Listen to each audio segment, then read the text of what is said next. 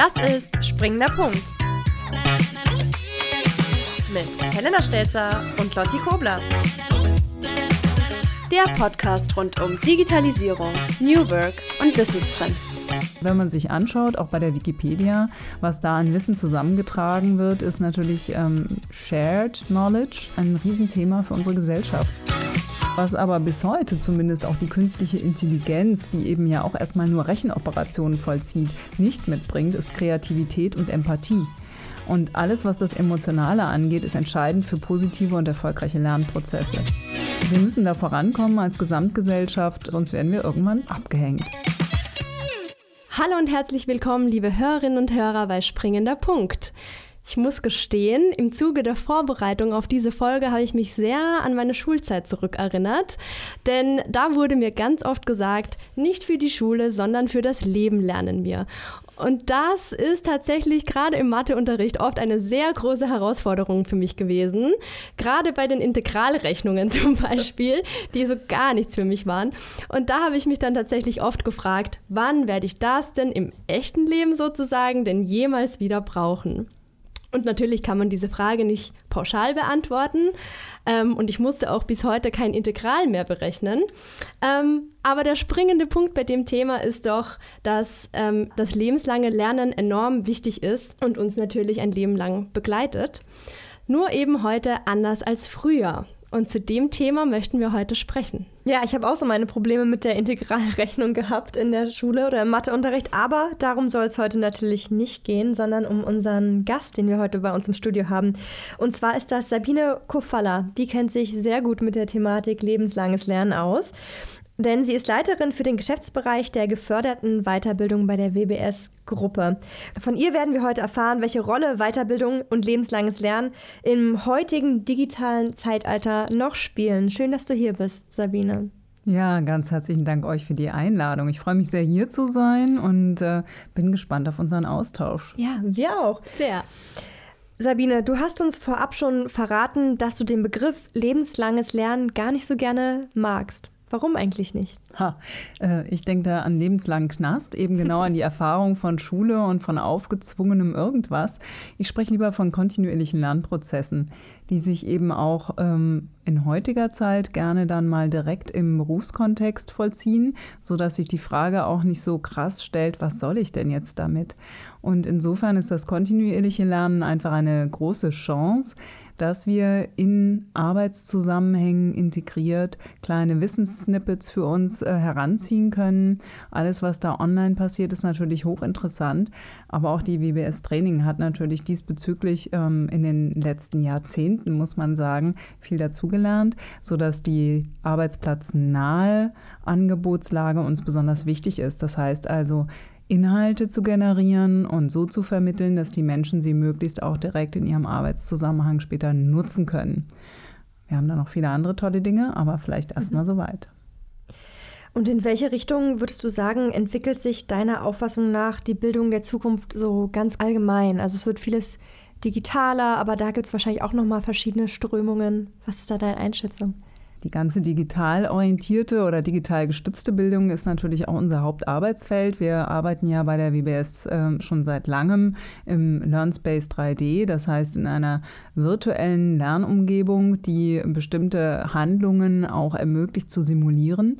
Besonders spannend ist da immer wieder, finde ich persönlich, die Praxiswerkstatt, die eine Übungsfirma ist und in die ähm, kann ich hineingehen und mich eigentlich so fühlen, als wäre ich schon an meinem künftigen Arbeitsplatz. Gerade mhm. in der Praxiswerkstatt treffe ich nicht äh, andere Lernende, sondern quasi Kolleginnen und meine künftige Chefin oder meinen künftigen Chef. Also wie im echten Leben schon fast, ne? Eben, genau. Es ja. ist eine Simulation und äh, in diese Richtung, also das Arbeitsplatznahe, das äh, Simulierte, das wirklich ähm, Vermitteln der Kompetenzen direkt in dem Kontext, in dem ich es dann auch später anwenden muss. Erstmal virtuell und dann aber eben auch im Praktikum gleich ganz unmittelbar. Das ist ein wesentlicher Fokus, diese Handlungsorientierung mit in unsere Weiterbildung zu integrieren. Und das gilt natürlich nicht nur für die WBS und nicht nur für die WBS-Training, sondern ganz generell, wenn man sich in der Bildungslandschaft umguckt, ist alles, was äh, Virtual Trainings angeht oder auch Augmented Reality, natürlich im Moment ähm, ganz up-to-date und auch zu Recht. Mhm. Das ist uns in den Vorbereitungen natürlich oder in der eigenen Erfahrung natürlich auch aufgefallen. Ne? Stichwort Webinare, virtuelle Lernformate. Du hast auch unseren WBS Learnspace 3D angesprochen. Ähm, was meinst du, wenn man noch ein bisschen weiter in die Zukunft denkt? Ähm, wie werden wir zukünftig lernen? Vielleicht wird es so sein, dass wir am Arbeitsplatz sind und irgendwie an der Stelle gar nicht mehr groß jetzt im Netz rumgoogeln und uns ein LinkedIn-Video angucken, sondern noch viel äh, näher sozusagen entsprechende Wissenssnippets uns eingeblendet werden in den Bildschirm. Wenn man jetzt auch an Google Glass denkt oder solche Dinge, ähm, wird es einfach noch viel stärker fusionieren, was ähm, jetzt meine aktuelle Fragestellung ist und die Hilfen, die ich brauche, um unter Umständen diese Fragestellung oder auch die Aufgabe äh, besser zu lösen. Also wenn man jetzt Lernen mal auch nicht nur in Bezug auf Wissensarbeiterinnen und Arbeiter denkt, die wir so sind, sondern auch gerade in der Produktion, kann ich mir vorstellen, dass ein Hologramm mit einschwebt und mir eben einfach nochmal zeigt, wie muss ich denn jetzt hier irgendwie die Maschine nochmal anders warten. Vielleicht auch, dass das Wissen viel näher dran am Menschen ist, dass es nicht mehr so ein abstraktes Thema ist, das über einen schwebt oder der Brockhaus im Regal, wenn man nochmal so ganz altmodisch denken möchte, dass man quasi ja, Wissen häppchenweise bekommt, wie du es jetzt auch angesprochen hast, ne? oder dass es einem zugetragen wird, vielleicht auch in einer gewissen Art und Weise.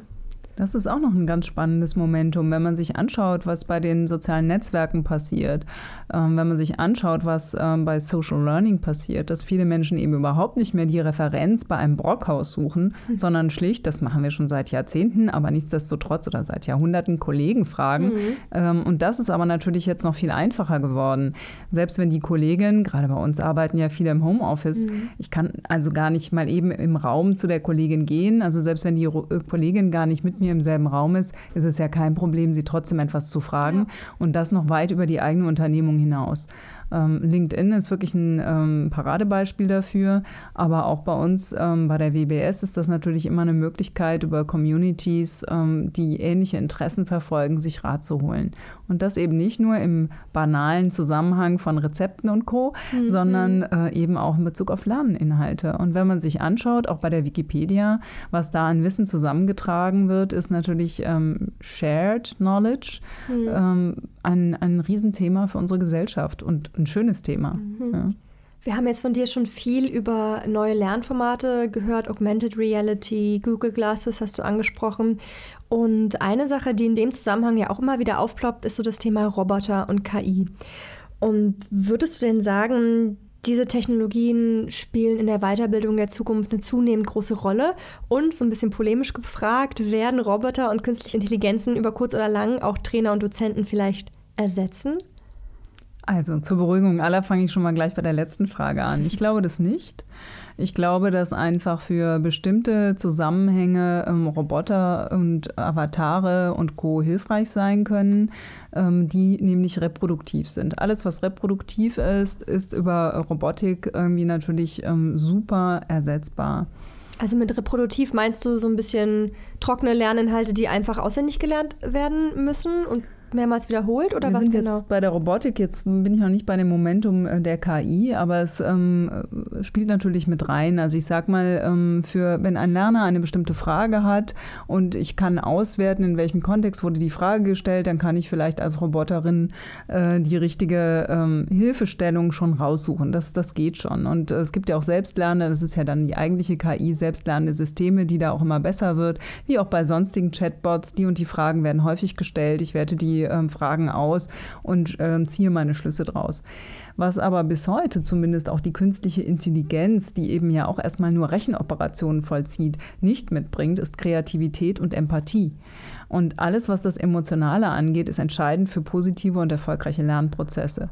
Wenn wir nicht die Emotionen mit äh, im Lernprozess haben, dann wird es ganz schwer sein, die entsprechenden äh, Lerninhalte wirklich zu verinnerlichen, gut zu verankern. Wir sind als Menschen halt 3D-Wesen und Wesen, die sich nicht nur auf kognitive Prozesse reduzieren lassen.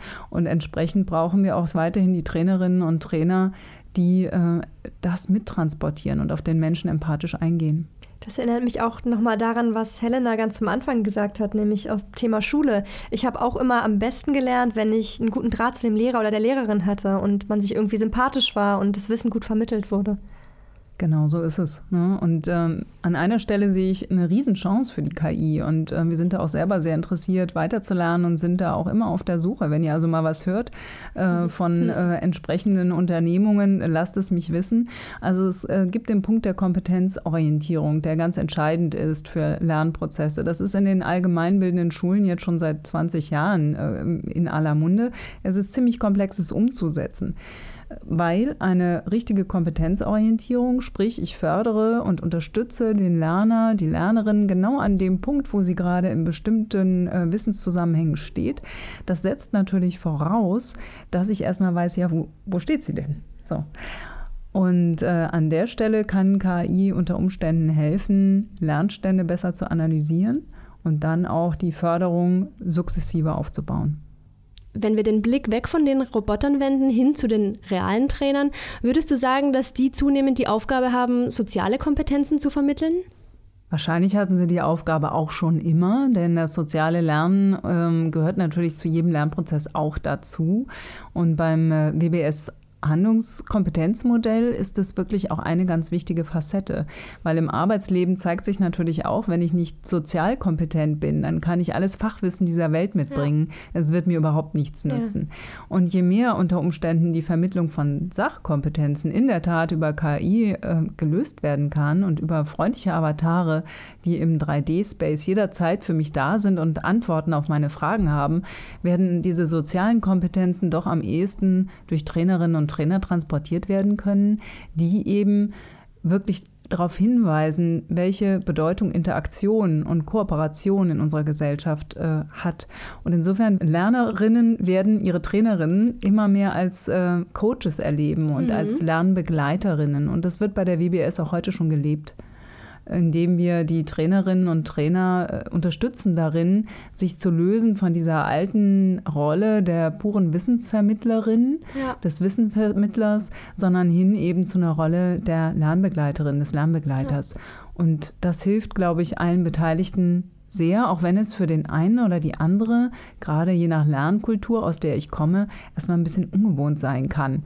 Ja, wozu ist denn mhm. hier die Trainerin da? Die erzählt mir ja gar nicht, wie das Leben wirklich ist. Ja, das ist auch ein extrem wichtiger Ansatz, ne? wo man denkt, eigentlich müsste das immer schon so sein, nur man hat den Eindruck, dass es erst jetzt so richtig ins Bewusstsein dringt, wo eben zunehmend KI, Roboter, wie auch immer verwendet wird. Mhm. Ähm, auf jeden Fall ganz wichtig.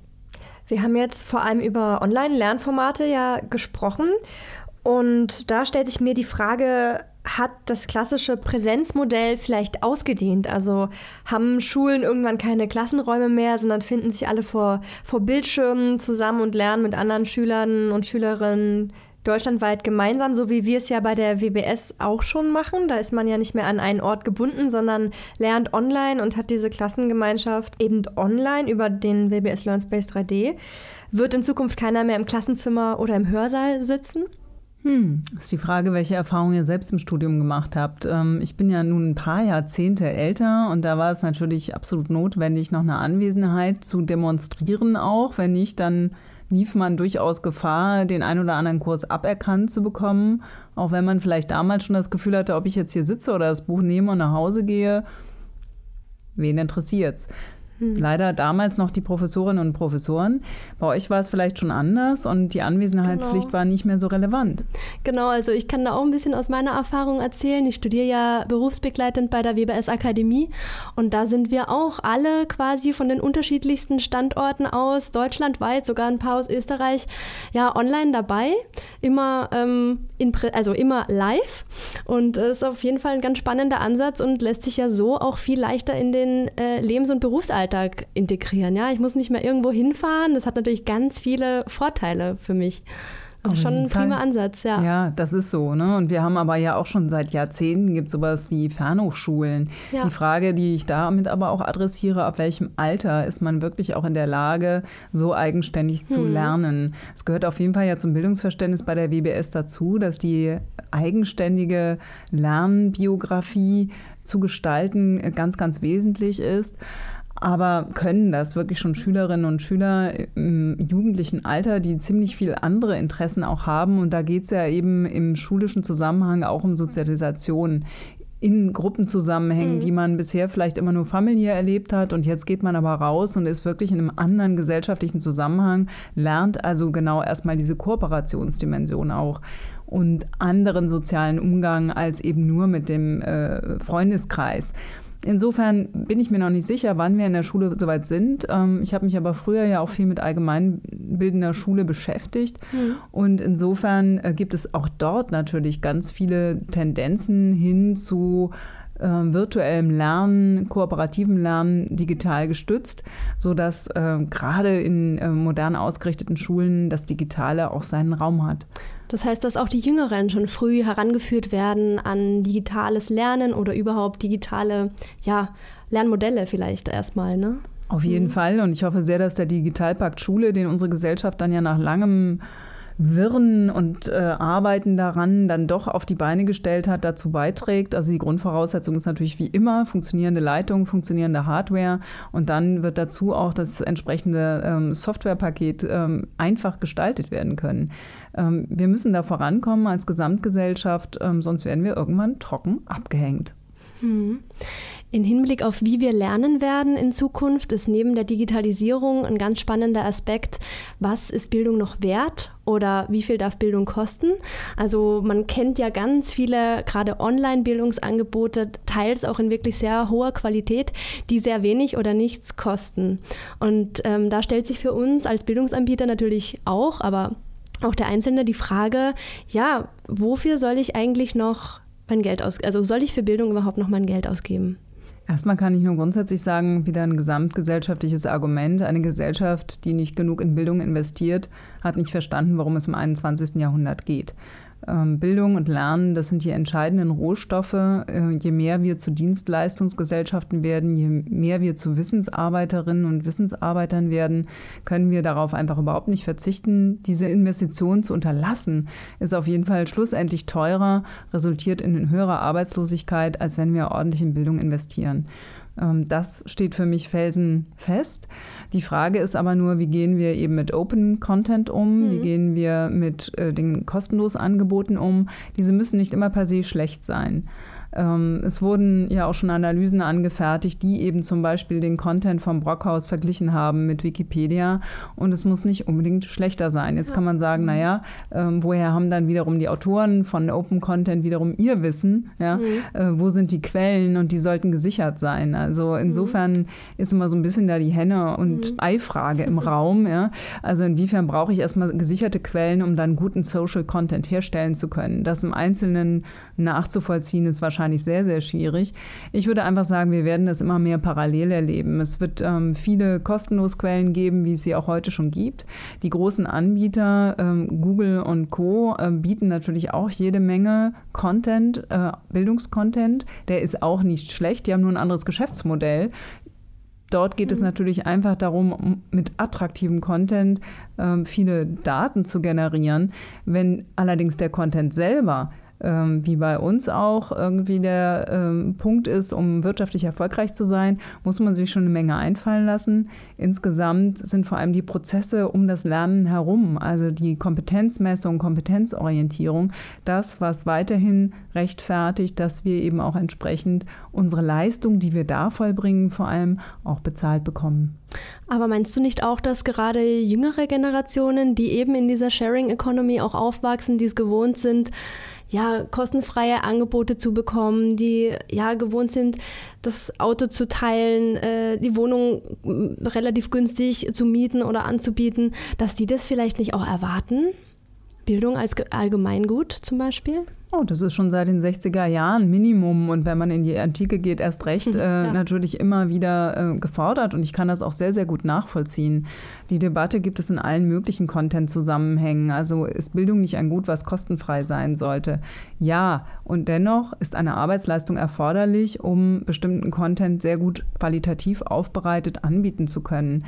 Ähm, ich würde mir auch wünschen, dass die Bildung kostenlos ist. Dann ist die Frage, wie läuft die Finanzierung? So mhm. ist ja auch gerade unser Handlungsfeld, das der geförderten Weiterbildung. Das heißt, es gibt ja Möglichkeiten, ohne selbst ähm, Geld aufwenden zu müssen, durch Förderung äh, entsprechend auch in den Genuss von Bildung zu kommen. Und das ist mein gesellschaftliches Verständnis auch, dass das weiter möglich sein muss. Mhm. Das Bewusstsein, dass wir uns kontinuierlich immer weiter bilden müssen, ist ja auch mittlerweile schon ganz oben, sage ich mal, angekommen, ähm, und zwar in der Politik. Und was wir ja in vielen Episoden, die wir jetzt auch schon aufgezeichnet haben, was da öfter mal rauskam, war, dass sich eben die Art und Weise, wie wir arbeiten, ändert und dass sich auch Qualifikationen, die wir mitbringen müssen, ändern. Und da muss man eben einfach kontinuierlich am Ball bleiben. Und da wurde ja jetzt vor kurzem ein Gesetz verabschiedet, nämlich das mit dem schönen kurzen Titel Qualifizierungschancengesetz. Sabine, kannst du da. Sehr schön gesagt, muss ich nochmal betonen. Ich auch voll geübt. Sabine, kannst du dazu kurz sagen, was ist das für ein Gesetz und wer profitiert eigentlich davon? Ja, sehr gerne. Dieses Gesetz ist wunderbar, genau vor dem von euch eben skizzierten Hintergrund.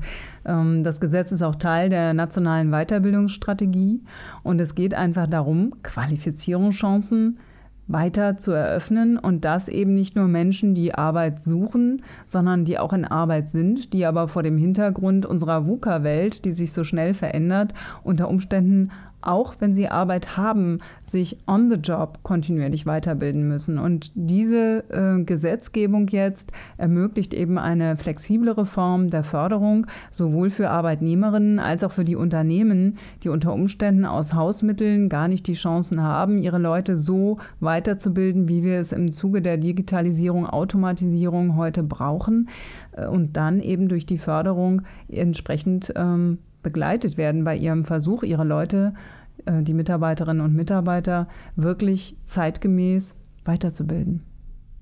Das sind auf jeden Fall rosige Aussichten, ja, dass jeder abgeholt wird, dass sich jeder qualifizieren kann. Liebe Sabine, vielen lieben Dank, dass du heute bei uns warst. Das hat uns großen Spaß gemacht. Das waren ganz tolle Aspekte, die du da eingebracht hast. Ja, ich danke euch für den spannenden Austausch und äh, ich bin gespannt auf die weiteren Folgen mit äh, anderen spannenden Gesprächspartnerinnen und Gesprächspartnern und danke euch für die tolle Arbeit. Sehr gerne. Dankeschön. Ja, danke auch an unsere Hörerinnen und Hörer. Und wenn ihr euch jetzt auch dem Thema lebenslangen Lernen widmen möchtet und ja, euch weiter qualifizieren möchtet, dann guckt gerne bei der WBS Akademie vorbei. Hier findet ihr umfangreiches Seminarangebot für Berufstätige und, und Unternehmen. Und vielleicht wartet der nächste Karriereschritt schon auf euch. Vielen Dank fürs Zuhören. Wir sagen Tschüss und bis zum nächsten Mal. Tschüss.